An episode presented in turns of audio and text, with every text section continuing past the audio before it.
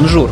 Bonjour, мы снова говорим про переезды, мы снова помогаем Алисе переехать. И, Алиса, сегодня у меня есть вопрос. Мы начнем нестандартно.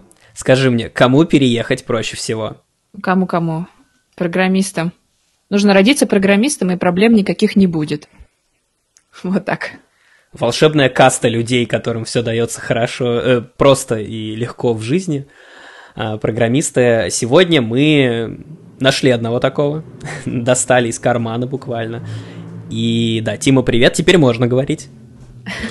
Привет, привет. Да, я, я вот здесь вот уже не в кармане, очень удобно. А, кроме того, что э, ты сейчас живешь в Берлине, расскажи, какой ты программист, какого сорта и э, как им стал? Как, как стать программистом вообще? Откуда, откуда они берутся? Вот Алиса думает, что рождаются. Очень просто. Чтобы стать программистом, нужно просто полюбить компьютер. Вот. И, это можно приобрести в любом возрасте. Главное, чтобы тебе нравилось с ними рядом сидеть, что с ними делать. Я full программист. Вот. Я делаю обычно что-то связанное с сайтами, что видят люди, что не видят люди связанные с сайтами. Но нравится мне разное всякое. Сейчас я работаю в компании Mirantix, которая занимается прикладным искусственным интеллектом или пытается брать какие-то штуки, связанные с машинным обучением, и в какие-то бизнесы это засунуть. А я там занимаюсь довольно такой маленькой ролью. Я все те штуки, которые связаны с машинным обучением, делают мои коллеги, заворачиваю вид какого-то продукта, и даю пользователям, чтобы они могли тыкать кнопки и слайдеры всякие крутить. Делаем мы э, проект для беспилотных автомобилей. Делаем такую систему, которая позволяет данные вокруг этих беспилотных автомобилей удобно обрабатывать, искать и так далее, и так далее. Вот. А как им стать? Ну, мне в классе 10 очень нравилось сидеть и разбираться, как что устроено. Э, как кого-нибудь взломать, как чем-нибудь такое веселое сделать.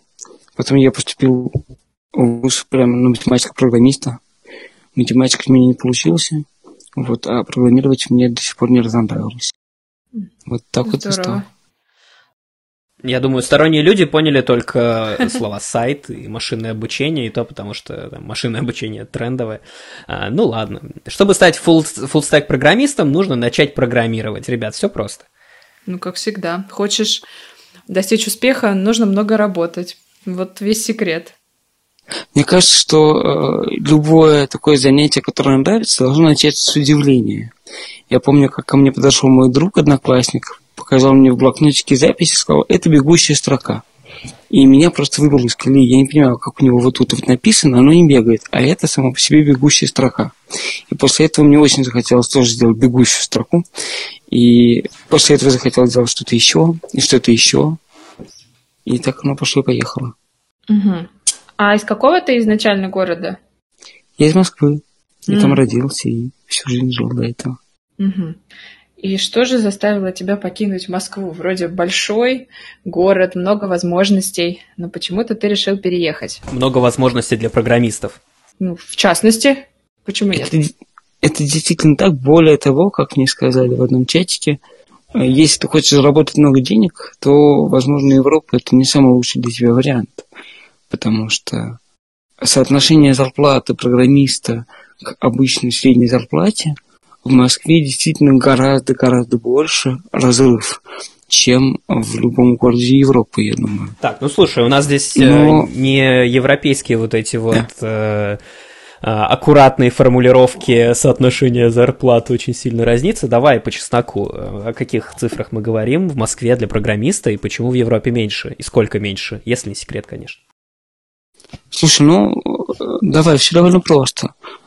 Конечно, везде это зависит от того, как устроишься, но вот я работал по удаленке в Москве и работал неофициально там, ну, техническим директором, но тем не менее, ты в принципе в Москве, если ты опытный программист, можешь получать зарплату 230-250 тысяч рублей довольно спокойно.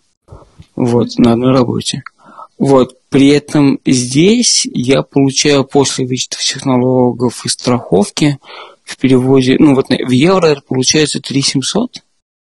Вот, то есть это где-то 2, 260 тысяч.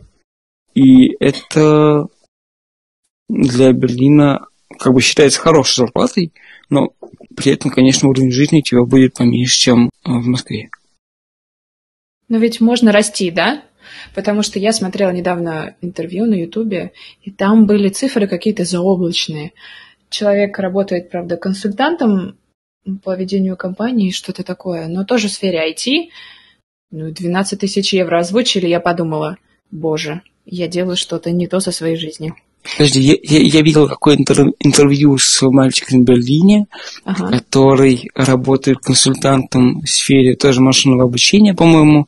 Большую ага. часть времени он медитирует и на работу старается тратить не больше 4-5 часов в день. Да, да. Мы и чисто у него выходит 10-12 тысяч евро. я тоже, когда на него посмотрел, подумал, неплохо, наверное, мне нужно чаще медитировать. Вот. И, наверное, нет, если серьезно, для меня в компании работал фрилансер, который получал, ну, что-то типа 700 евро в день, что ли, ну, какие-то такие цифры. Вот. Но э, это фрилансер, и я думаю, что мне действительно не самая высокая зарплата. Вот, но она считается, ну, то есть, когда я приезжал сюда, мне говорили, что как бы у тебя большая зарплата, у тебя есть диплом, поэтому как бы у тебя все будет хорошо, визу тебе дадут легко. То есть эта зарплата считается действительно выше среднего, но, конечно же, далеко не потолок для программиста. Так, ну, во-первых, э, обязательный дисклеймер, что ссылочка в описании, во-вторых, э, наш спонсор э, приложение для медитации Headspace. Headspace 10% по коду вылет в среду. Еще один спонсор, который у нас мог бы быть. Так, подожди, ты из Москвы? Так, решил переехать. Что нужно сделать, чтобы переехать из Москвы? Um, ну смотри, давай начнем с того, как все это началось. А, и немножко сделала отступление. История началась с того, что на самом деле мы поехали с моей женой в Амстердам совершенно случайно, потому что нам срочно захотелось куда-то вырваться. И когда мы там гуляли по прекрасным весенним Амстердаму после ужасной зимней Москвы, дело было в конце февраля, мы поняли, что э, мы хотим пожить еще, потому что на Москве как-то очень... И тогда я отправил штук 10 резюме в разные места и нашел на таком сайте довольно известном Hacker News.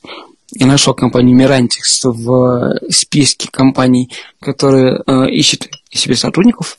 Мне было интересно найти кого-то в Амстердаме или в Берлине, потому что я хотел большой город, где много разных вариантов, много какой-то движухи вокруг IT.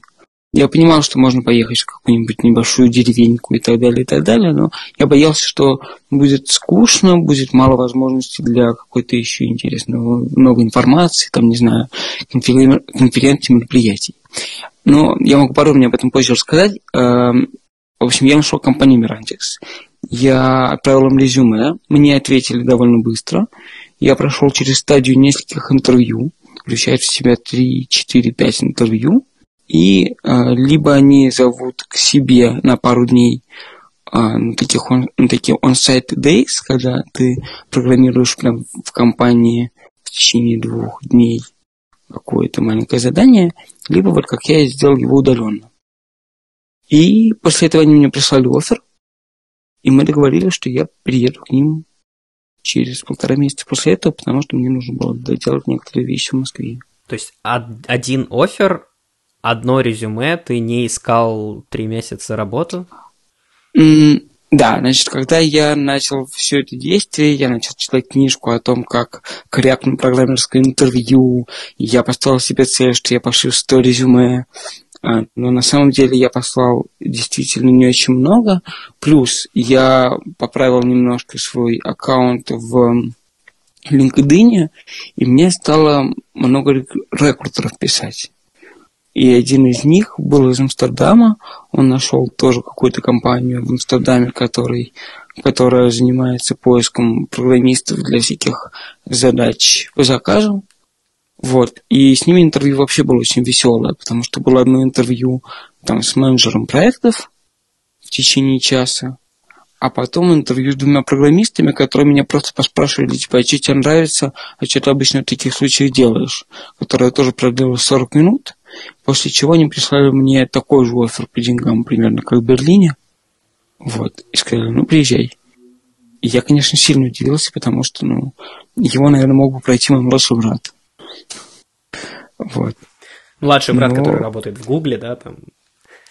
Нет, который недавно закончил школу, программировать не умеет, но я же ему расскажу, что можно отвечать на вопрос, что ты обычно делаешь. Интересно. То есть, если бы я пошла, я тоже не умею программировать, у меня есть шанс. Ну, да. мы с тобой можем посидеть пару вечеров, я тебя подготовлю. У меня появилась надежда найти работу, да еще и программистом. Вот я помню, ты сказал, что в Москве было грустно. В Москве было грустно, серо, и вы решили переехать. То есть причина в погоде? Причин несколько. Ну, во-первых, э, моя мама очень часто и очень много говорила мне о том, что хорошо бы пожить где-то и потом перевести больную бедную мать к себе, и все будет прекрасно. И для меня это рисовалось как титр на фоне заката и хэппи-энд. Вот. Но на самом деле просто хотелось попробовать другой образ жизни. А, то есть здесь, правда, несколько вещей. Например, год назад я помню, что у меня было какое-то очень печальное настроение, ничего не хотелось сделать, опять же, после зимы. И мы поехали с женой в Израиль. И там буквально за два дня я полностью преобразился, мне просто не хватало солнца. Я понял, что мне, мне хочется пожить в каком-то месте, где не такая серая тусклая зима. Вот. Mm-hmm. Потом, ну, меня иногда смущает, в принципе, Москва из-за своей энергичности, из-за своей какой-то, э, ну, иногда злобы. Не знаю, просто есть какие-то аспекты, которые очень Москве сложно воспринимать.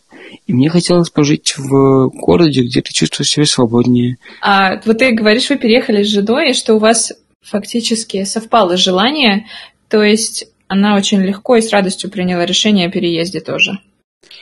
Ну смотри, нам вместе хотелось где-то еще пожить, но она вообще хотела пожить в Дублине. Mm. Вот. И, в принципе, была не против пожить в Амстердаме. А Берлин это была моя, чисто моя инициатива, потому что я до этого приезжал пару раз в Берлин, и мне он показался очень похожим на Москву, но все-таки не Москва. И при этом я видел, как здесь зарождаются всякие стартапы, и довольно сильно крепнет вот эта IT-тусовка, которой мне бы хотелось повертеться. И ну, тот офер, который был в Амстердаме, мне не очень понравился, потому что я хотел делать что-то связанное с машинным обучением, вот, и поскольку мне очень понравилось, как Мирантик себя а, о себе рассказывал и что эта компания могла мне дать, я уговорил жену, поедем все-таки в Берлин, потому что мне кажется, там будет здорово. И, конечно, ей было непросто, ей не просто сейчас, потому что, например, она не знает немецкого. Ей было бы гораздо проще жить в англоговорящей стране. А ты знаешь Но... немецкий? Я немецкий знаю довольно плохо. Я его учил в течение трех лет индивидуально с учителем, но 10 лет назад. Поэтому mm-hmm. я, в принципе, понимаю и, в принципе, могу сказать, что мне нужно. Но не свободный был. Слушай, mm-hmm. кстати, вот э, у меня есть ощущение, что в Берлине такого денглиша с частью энглиш должно хватать. Э, это город э, довольно приветливый к э, англоговорящим людям, в отличие от того же Парижа, как отношения с языком складываются, скажем так. Вот если мы говорим конкретно про переезд в Берлин, нужен ли немецкий, вот, чтобы там жить комфортно себя чувствовать? Смотри, это правда. Например, квартира, в которой мы сейчас живем, принадлежит американцу, который тоже вот уже 4 года живет в Берлине, и немецкий он практически не знает. И в принципе, ты можешь плюс-минус комфортно себя чувствовать и бытовые вещи делать. Но если ты начинаешь общаться с таксистами, и у вас появляются какие-то конфликтные ситуации, или какому-нибудь хозяину какого-нибудь дома или квартиры, который плохо знает немецкий, что-то тебе говорит, а ты ему говоришь, ну я не знаю немецкого, говорить, пожалуйста, по-английски, то иногда проскакивают такие наезды, что вообще-то вы приехали в Германию, поэтому будьте добры говорить по-немецки.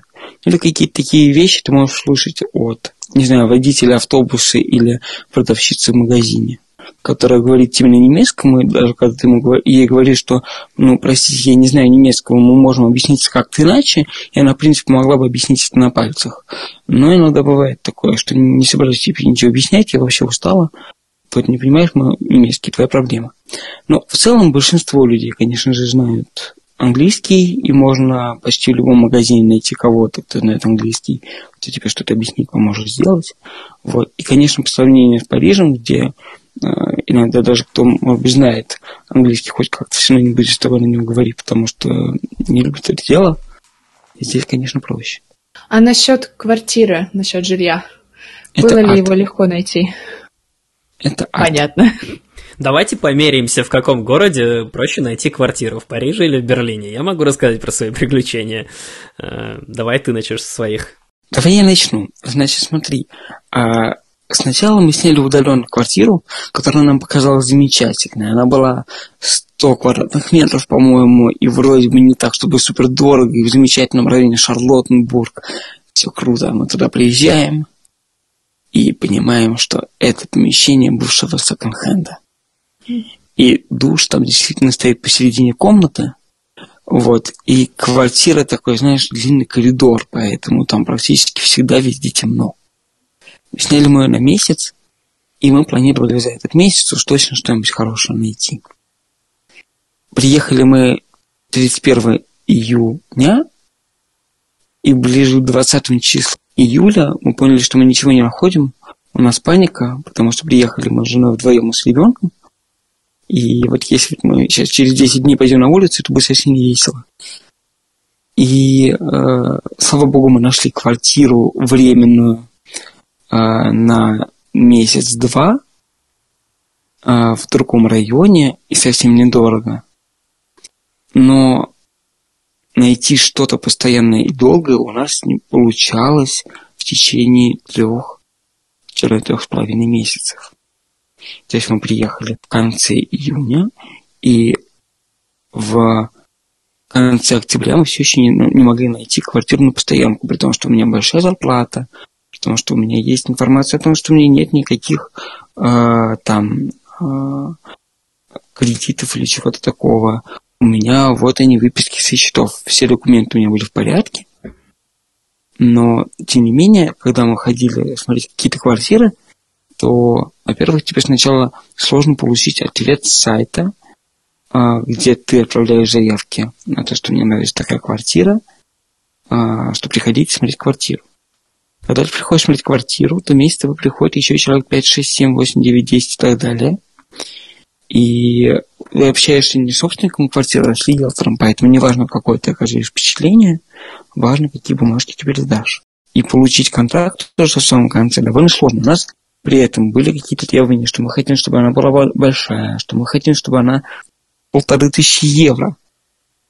И это, кстати, большие деньги, но для Берлина это уже совсем далеко не потолок. Потому что за последние пять лет ситуация с квартирами здесь изменилась просто катастрофически. Приезжих стало очень много, а квартирный фонд не успели расширить.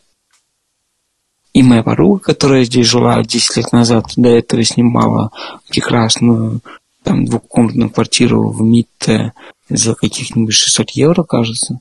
Сейчас э, ей работа сняла квартиру за 1300 далеко не в МИТ, и это как бы неплохой вариант.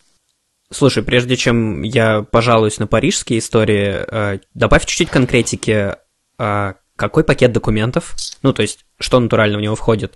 И если нужно найти жилье в Берлине на постоянку, это какие сайты? Это, может быть, агентства риэлторские, или ты можешь посоветовать э, Марту, которая подбирает квартиры в Берлине недорого для русскоязычных программистов? Хорошо, да, давай по порядку. Значит, пакет документов. Э, тебе нужно а, какое-то подтверждение, что есть финансы. То есть это либо payslips за последние три месяца, то есть чеки с работы, либо это какая-то выписка с банковского счета. Uh, иногда просят и то, и другое. Тебе нужна такая, нужна такая вещь, как шуфа. Это документ, который uh, подтверждает, что у тебя нет никаких кредитов, долгов, что ты хорошо оплачивался коммунальные услуги и так далее и тому подобное. Некий такой единый кредитный статус, который тебе могут выдать. Там либо ты на почте его себе делаешь, либо можно делать его на сайте онлайн. Можно его сделать э, в ту же секунду за 30 евро бесплатно, можно его заказать на сайте, и его там делают 2-3 недели. Эм, дальше, что тебе нужно? Тебе нужно желательно письмо от твоего бывшего квартиродателя, если оно у тебя есть, если ты снимал его до этого. Ну, понятно, паспорт и виза. Может быть, желательно письмо с места работы. А по размеру зарплаты? Это должна, значит, эм, сумма, которую ты платишь за квартиру, на, по-моему, трети твоей чистой зарплаты. Моя квартира стоит 1000 евро, и чистая зарплата должна быть больше 2000 евро. Письмо от предыдущего было, потому что вот когда мы снимали вторую квартиру, э, то нам написал письмо наш хозяин. Вот. И мы на самом деле совершенно э, случайно э, сняли квартиру по поводу сервиса, сейчас как раз расскажу. Есть два известных сервиса в Берлине. Одно, один называется Immobilian Scout 24, очень известный сервис где э, всякие агентства, как правило, но участники тоже вывешивают разные квартиры, и ты можешь подписаться на определенные критерии поиска, и тебе будут приходить уведомления. И там ты можешь какое-то шаблонное письмо отправлять, что вот я такой замечательный, ищу квартиру, и тебе могут отвечать, либо тебе будут приходить уведомления, что вот та квартира, которой вы интересовались, она уже сдана. Есть второй сервис, который называется VG Gesucht. Э, есть такая вещь, как ВГ. Это когда ты снимаешь не целую квартиру, а комнату, например, да, такую общагу. И так живут довольно многие в Берлине, и найти ВГ довольно просто. И это гораздо дешевле, то есть можно за 300, 400, 500 евро вполне снять нормальную комнату и с кем-то жить. Вот. Иногда там бывают целиком квартира, и вот по нашему опыту на Язук найти квартиру проще, чем на Immobilian Scout, потому что там ты скорее найдешь какого-то частника, которым ты как-то сможешь договориться. Вообще, э, есть такое негласное правило, либо беги на месте, либо уже распрощайся. То есть, если ты пришел на квартиру, и тебе удалось подписать контракт уже прямо там на месте, и ты пришел, конечно же, с этими документами, то, а, значит, все хорошо. Если ты ушел без контакта и отправил ее потом по почте, то вероятность того, что тебе именно ее дадут, крайне мала. Вот. И есть всякие группы в Фейсбуке, то есть а, национальный Берлин, русский в Берлине и так далее, и так далее. И вот там можно, во-первых, смотреть объявления, а во-вторых, написать объявление, что вот мы такие хорошие, ищем квартиру, возьмите нас, пожалуйста. По моему опыту, когда ты пишешь в группу русские, в моем случае в Париже, надо ожидать примерно плюс 30% к цене. Во-первых, квартира будет не 100 метров, вот как ты рассказал, коридор, а ее разделят просто на 5 и будет э, примерно 5 квартир по 17 метров. Э, у меня как раз 17 вот сейчас. Поделюсь, и будет это стоить те же самые 1000 евро, потому что почему бы и нет. В в пакет документов, помимо того, что вот ты описал берлинское, у нас попросят налоговую декларацию, и удачи, если тебя здесь не было в прошлом году, у тебя нет налоговой декларации. А, то же самое требование по зарплате, плюс нужно небольшое описание того, кто ты такой, потому что, как правило, берут а, то, что называется славяне без животных и вредных привычек, а, только в парижском случае это, конечно, не славяне. И самое интересное, тебе нужен местный гарант. То есть человек, э, который гарантирует, что ты все заплатишь и что э, ты найдешь при своей зарплате, которая в три раза превышает стоимость аренды твоей квартиры, что если что, он заплатит за тебя. А, и этот гарант должен также предоставить все те документы, которые ты рассказал. Начиная Кошмар. от пейслипов, банковских выписок и заканчивая его налоговой декларацией. А, с этим всем пакетом документов э, все еще ты не сможешь найти квартиру, потому что, как правило, будет э, мальчик из приличной семьи из Монпелье, который приехал жить к своим родственникам в Париж э, и будет здесь студентом 4 года, но у него очень обеспеченная семья, которая владеет Монпелье, например. Или будет менеджер из Лореаль, или будет э, водитель поезда из СНЦФ, э, который сейчас бастует, э, но по-прежнему продолжает получать свою зарплату в 3500 евро только из кармана профсоюза, а не от СНЦФ. А, так что да, в общем, в Париже ситуация немножко хуже, но, похоже, у вас тоже не супер там. Можно объявлять голосование. Итак, Кому хуже, да? Где сложнее найти жилье? Отправляйте смс на короткий номер 4441, если вам кажется, что у Тимы сложнее ситуация. 4442. Все верно. Нет, слушай, это действительно какой-то ужас. Потому что мне всегда казалось, что в Москве, например, квартиру найти гораздо проще. О, ну да, конечно. В разы. Еще у нас была веселее история, что получать зарплату с определенным уровнем налога мне необходимо зарегистрироваться в Берлине сразу после приезда. А в той квартире, которую мы сняли с самого начала, нам регистрацию делали, делать не хотели, хотя это было незаконно. Она обязана была сделать регистрацию, но она сказала, что поскольку вы снимаете меня только на месяц, я ее делать вам не буду и делать, что хотите. И если бы не наши друзья в Берлине, которые несколько лет назад купили здесь квартиру, когда это еще было не очень дорого, то, скорее всего, нам было бы не так весело. Вот она делала на фейковую регистрацию, все было хорошо.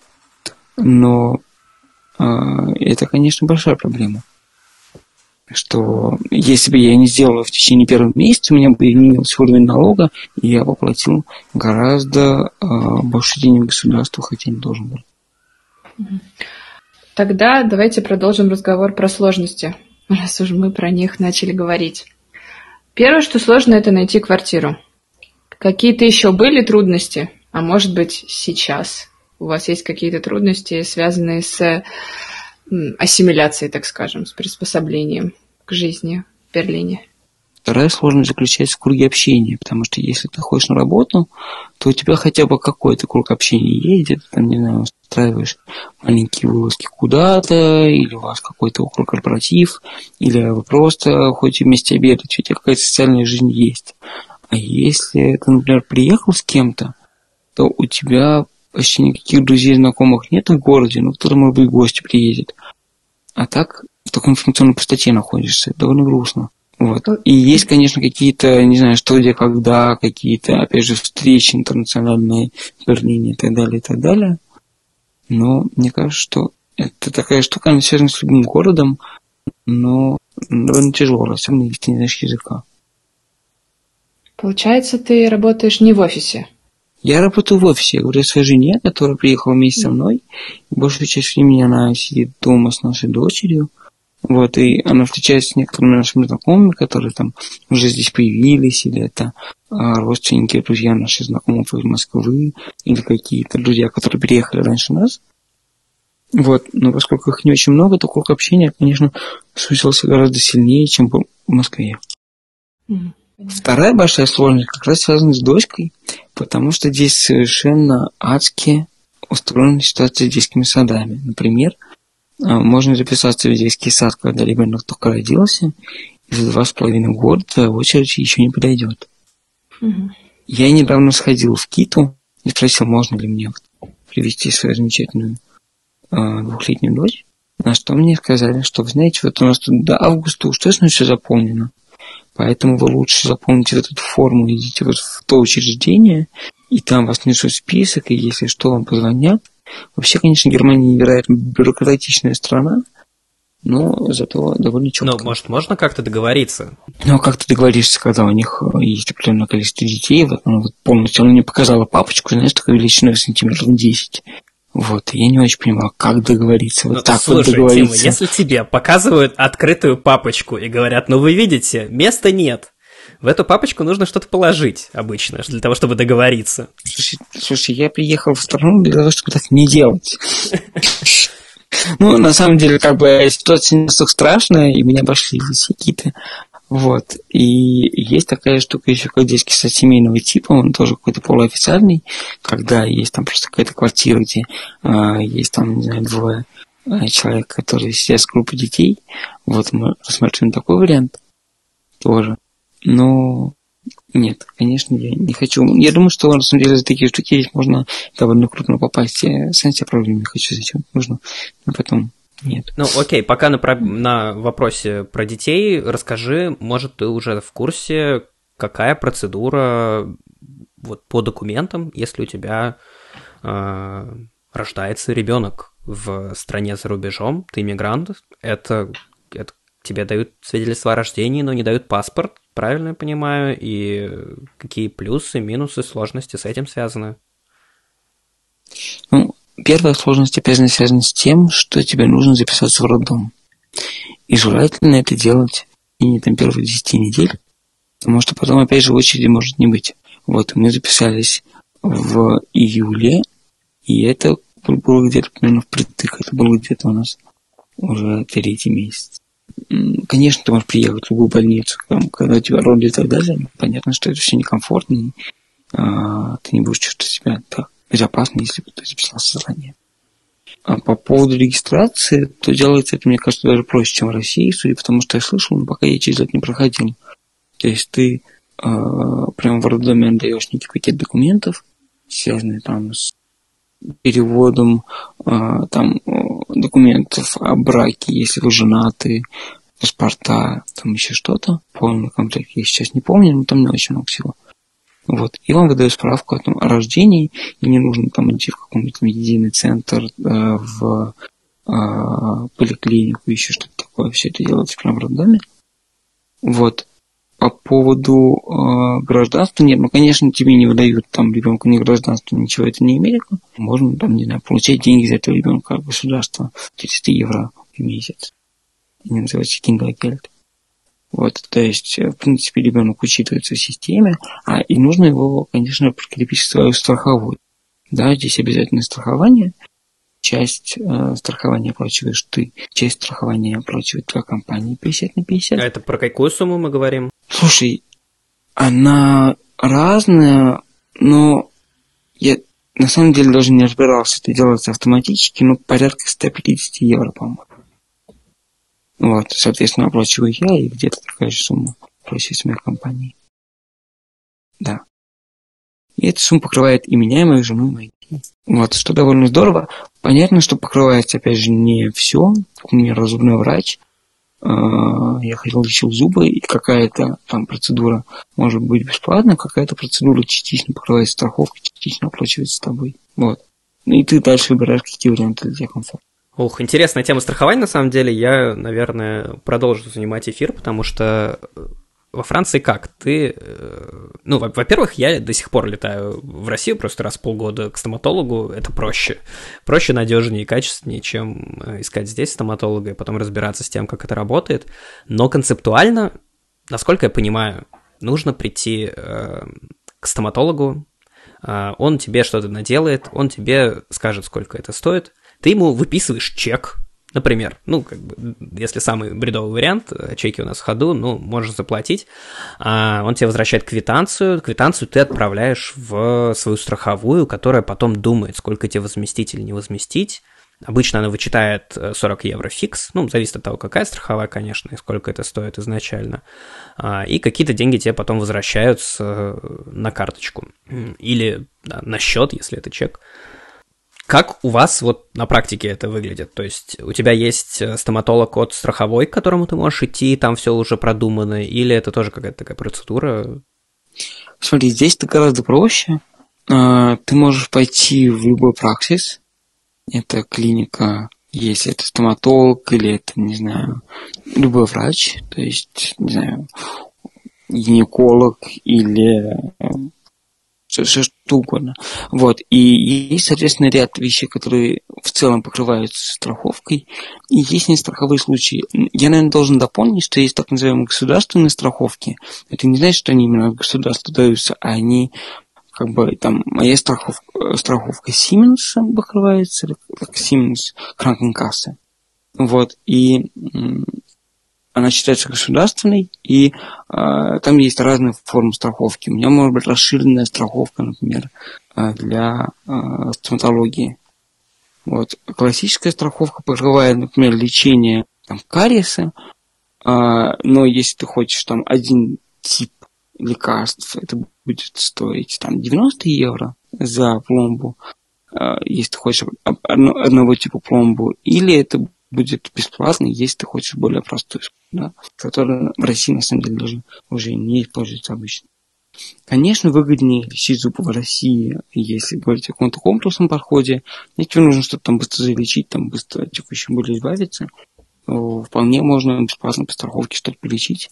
Вот, это а, возможно.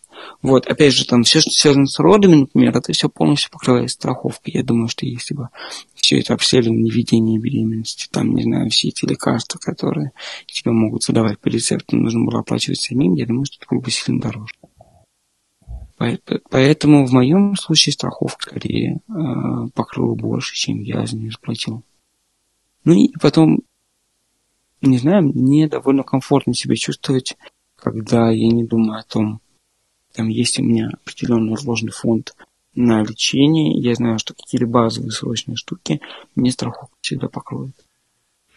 А с того момента, как вы переехали в Берлин, возвращались ли вы домой в Москву? Мы до сих пор не возвращались. Во многом, потому что сейчас уже не очень дорого летать. Вот. И э, как-то много работы. Мы планировали поехать летом, и это получается уже где-то через год. Скучаете?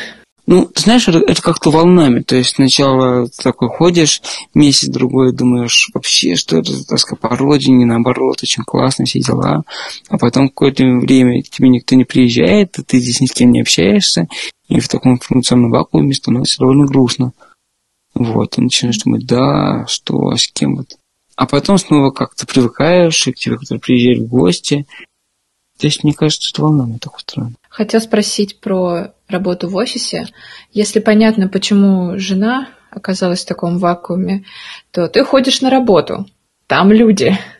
В общем, легко ли взаимодействовать с берлинцами и, возможно, с другими мигрантами, экспатами? Ну, не люди, а программисты.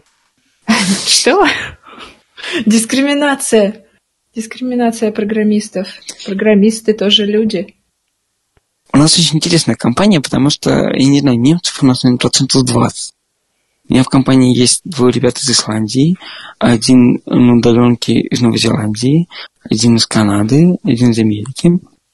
Я могу продолжать довольно долго. Вот. И, конечно, есть какое-то дружеское общение, и, не знаю, там, каждый понедельник вы спрашиваете друг друга, как вы провели выходные, и такой small talk, знаете, который гораздо более сильно развит в Европе, чем в России.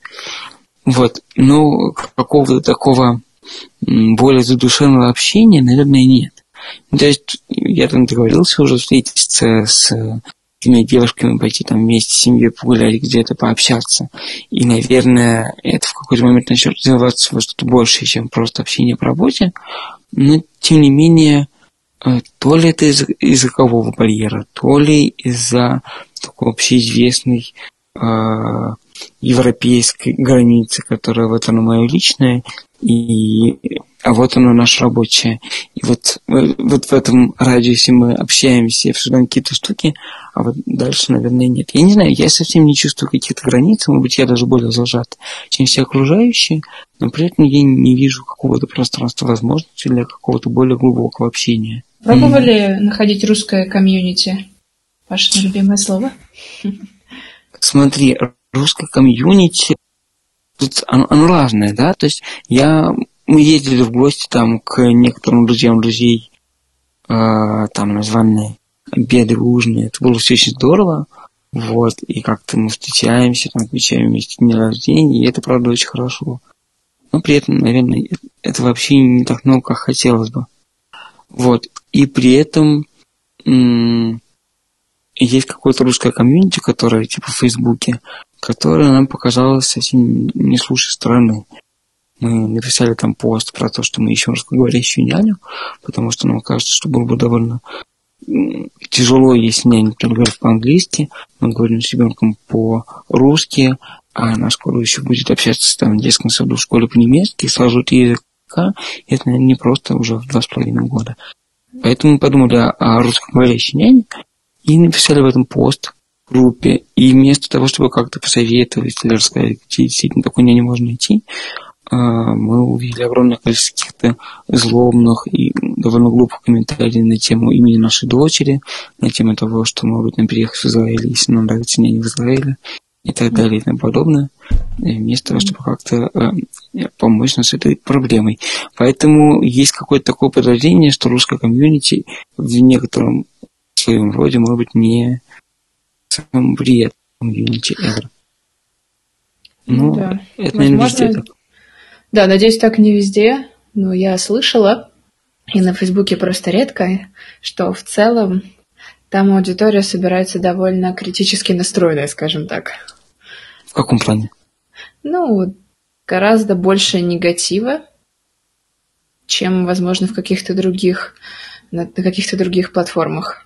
Я не знаю, есть какие-то там сборища, там группы, не знаю, вместе играем, что где, когда вместе играем в мафию и так далее, и так далее. Но я как-то не нашел чего-то, куда можно было пойти всей семьей. А мне одному, наверное, было бы не так интересно это выбираться. Вообще, кстати, всем, кто планирует переехать, э, правда, это отличный совет. А, учитесь играть что, где, когда, и учитесь играть в мафию, потому что во всех городах, во всех странах это такая точка сбора людей русскоговорящих, с кем есть о чем поговорить. А, ну, то есть это просто стопроцентное попадание. Всегда можно найти кого-то из э, друзей, знакомых на ЧГК или на мафии. Я записала. Подписывайтесь на наш второй подкаст «Как э, играть хорошо в спортивные что, где, когда». Паша, а ты как нашел себе друзей в Париже? А, я играл что где когда, как-то не странно.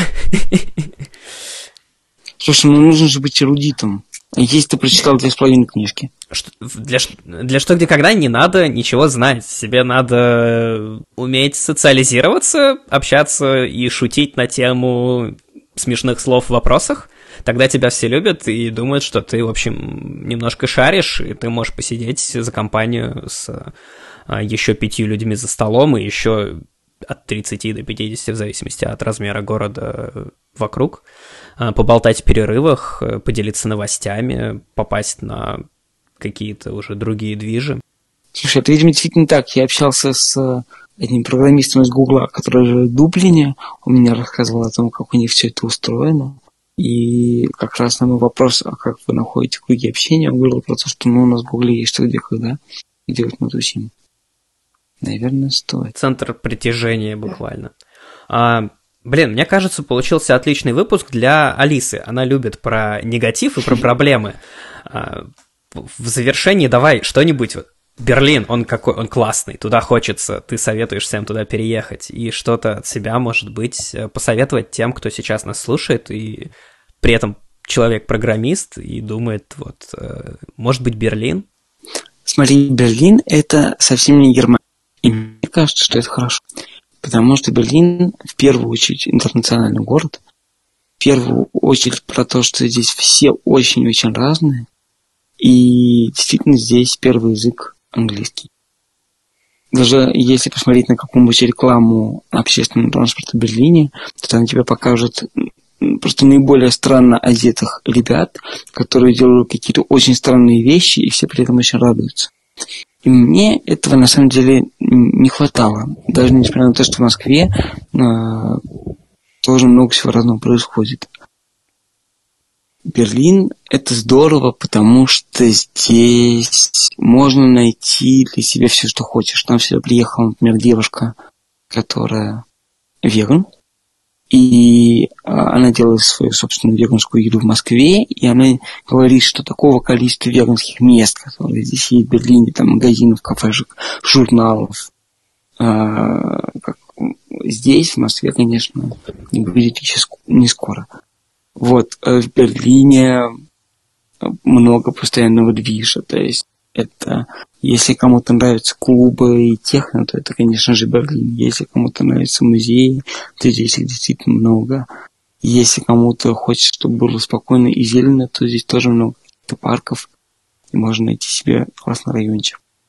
В Берлине очень много разных мест и разных районов. Например, начиная с того, что Берлин там еще каких-то 30 лет назад был разделен на две совершенно разные страны, то здесь можно поехать в Западный Берлин и пожить в спокойном, тихом, э, не знаю, домике, где вокруг будут птички петь, деревья расти. Вот, и при этом до центра будет 40 минут на наземной электричке.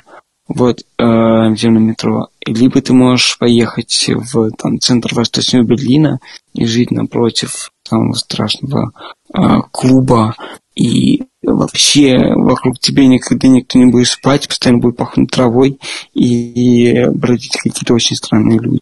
Поэтому Берлин, он очень про разное. И если тебе хочется много разного, и ты готов к каким-то открытиям, и ты вообще ищешь себя, то, мне кажется, это отличная точка. По-моему, хорошая, как раз-таки позитивное завершение разговора. Спасибо большое, Тима за то, что с нами поболтал. Да, на словах про Пожалуйста. запах травы мы заканчиваем. Подписывайтесь на нас на всех платформах, э, на каких сможете найти. В основном это Apple Podcasts. А, у нас есть канал в Телеграме, и наверняка будет Spotify, если я договорюсь с э, Алисой. Ну, тебе еще надо будет это все туда выложить. Оставляйте свои оценки в Apple Podcast и пишите отзывы. Всем до среды.